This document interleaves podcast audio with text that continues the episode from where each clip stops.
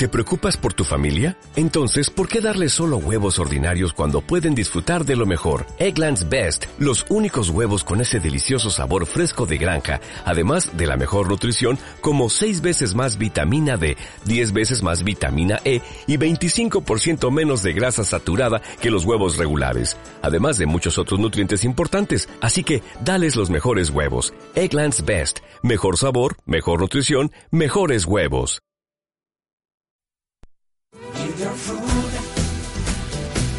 Desde mi sofá, con el profesor Fernando Giner.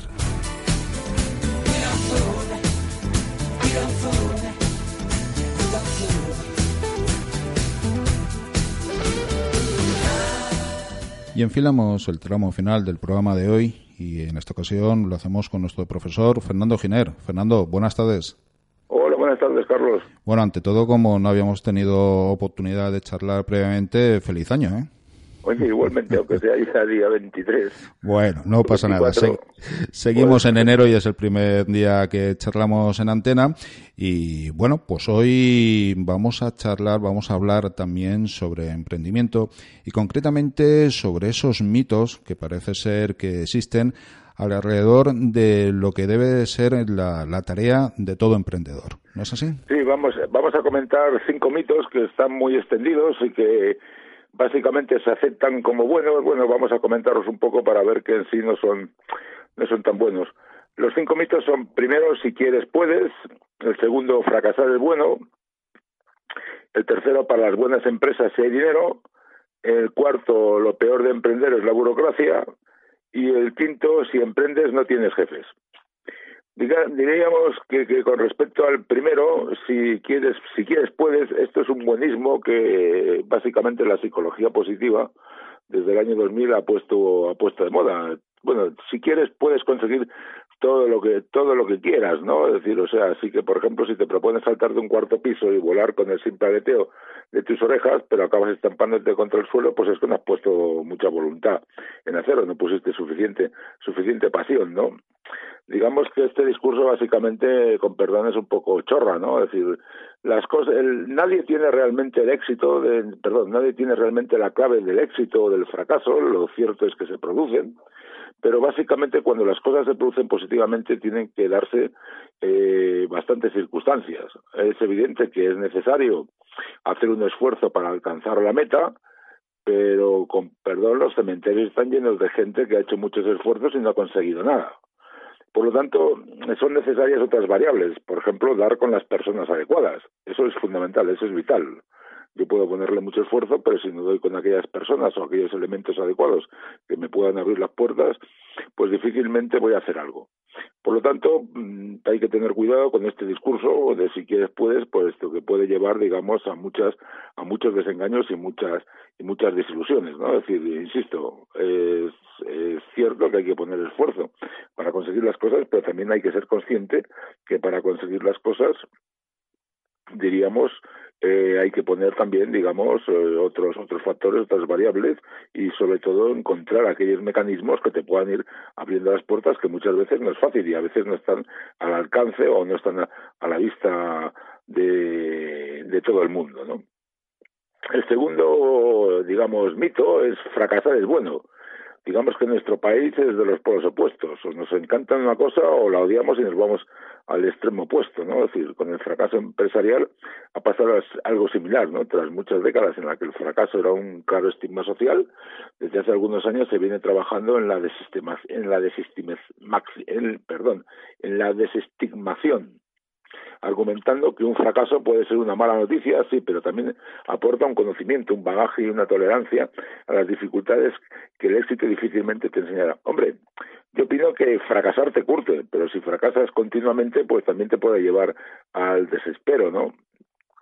Es decir, eh, sobre todo porque muchas veces aquel que se vanagloria tanto del fracaso olvida una parte de la ecuación muy grave, que si fracasas no solo puede que no te salga bien tu proyecto, sino que además puede que te arruines totalmente, ¿no?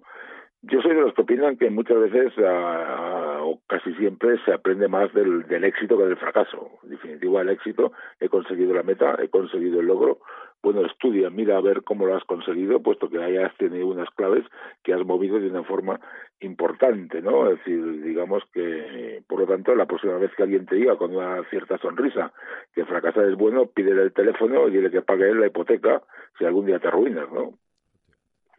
El tercero es para las buenas empresas si hay dinero. Eh, digamos que aquí hay dinero, no hay dinero en España, hay inversores, no hay inversores.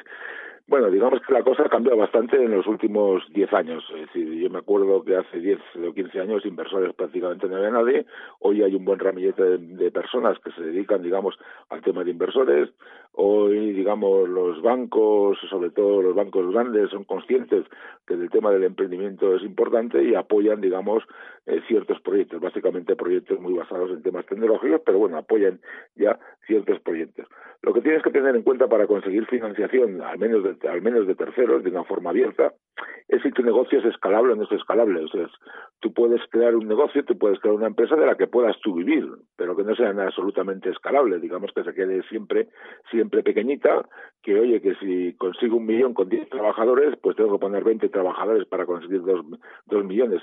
Eso son, este, este tipo de empresas no interesan realmente al inversor. ¿Por qué? Porque el inversor apuesta, arriesga, es decir, arriesga su dinero y lo que quiere es no estar 20 años atado a la empresa, lo que quiere, lo que pretende es estar un tiempo relativamente corto, razonable, cuatro o cinco años y rescatar multiplicado por N la inversión que puso. Eso solo lo, dan los negocios escalables, es decir, los negocios que, bueno, pues para producir un millón necesito 10 personas, pero para producir dos millones necesito siete y para producir cinco millones necesito dos más. Es decir, ese tipo de negocios sí que aportan, atraen, digamos, la atracción de los inversores. El cuarto mito es lo peor de emprender es la burocracia. Digamos que hay el famoso informe Doing Business que nos sitúa, digamos, un, algo más atrás que Zambia. Digamos que este tipo de, estudios son un tanto relativos porque solamente miran, digamos, los días que se tarda en crear oficialmente tu empresa. Además que bueno, es cierto, en España hay un cierto papeleo que tarda aproximadamente, puedes tardar en torno a, hoy en día, ya se ha reducido, pero puedes tardar en torno a 15, 20 días, pero bueno, diríamos que ese no es el mayor problema con el que te vas a enfrentar, ¿no? Ojalá, digamos que el mayor problema que te enfrentes con, con, la apertura de tu negocio sea el tiempo relativo que se tarda en la apertura del negocio. Te vas a tener que enfrentar a dificultades mucho mayores que haya la que haya el propio tiempo que te tarden en dar, digamos, entre comillas, la licencia de operación para poder operar formalmente con tu negocio. Y el último mito es muy curioso, es decir, si emprendes no tienes jefes. Oye, hoy qué bonito es emprender porque no tenemos jefes, no nos manda nadie. Bueno, eso no es cierto, digamos, si emprendes, ¿quién manda en ti? Los clientes los clientes, digamos, en algunos casos te pueden llegar a incluso a esclavizar, ¿no? Es decir, digamos que te debes totalmente a los clientes, el cliente pasa a ser tu jefe, al cliente le tienes que tener contento, al cliente le tienes que tener cierto mime, cierto cuidado, puesto que vives en definitiva de la venta, de la venta vives de la relación con los clientes. Por lo tanto, el cliente puede acabar imponiéndote bastantes, bastantes condiciones. Y después también tienes que mirar que si te endeudas, si te financias con terceros, pues al final también tu jefe pueden pasar a ser los acreedores. Es decir, estos pueden acabar poniendo condiciones bastante duras para el mantenimiento o el seguimiento del negocio. Y esto era lo que quería comentar hoy, Carlos.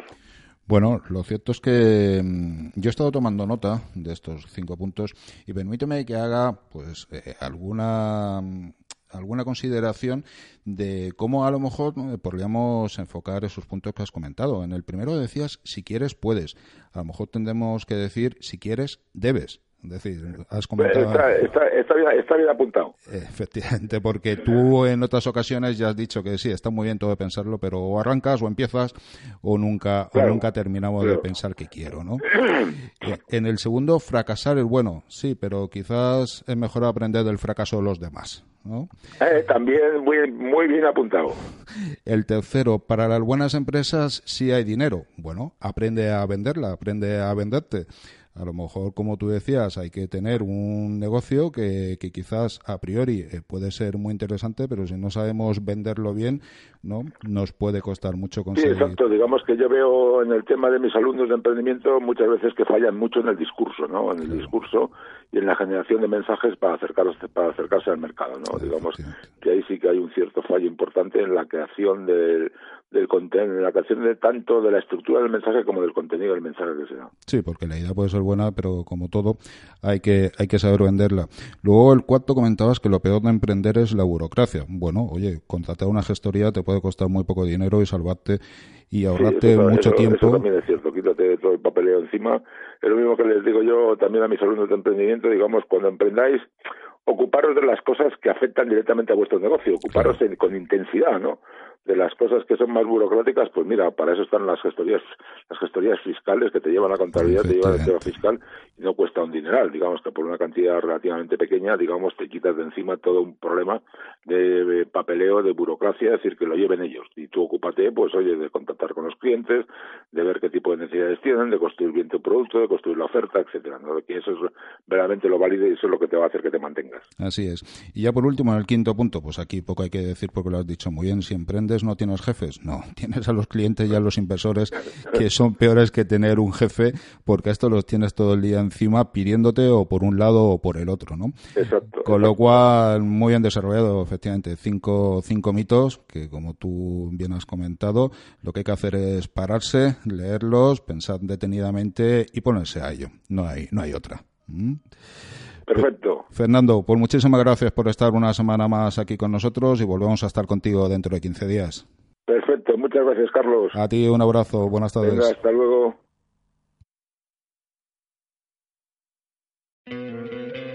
¿No te encantaría tener 100 dólares extra en tu bolsillo? Haz que un experto bilingüe de TurboTax declare tus impuestos para el 31 de marzo y obtén 100 dólares de vuelta al instante. Porque no importa cuáles hayan sido tus logros del año pasado, TurboTax hace que cuenten. Obtén 100 dólares de vuelta y tus impuestos con 100% de precisión. Solo con Intuit TurboTax. Debes declarar para el 31 de marzo. Crédito solo aplicable al costo de la presentación federal con TurboTax Full Service. Oferta sujeta a cambios o cancelación en cualquier momento.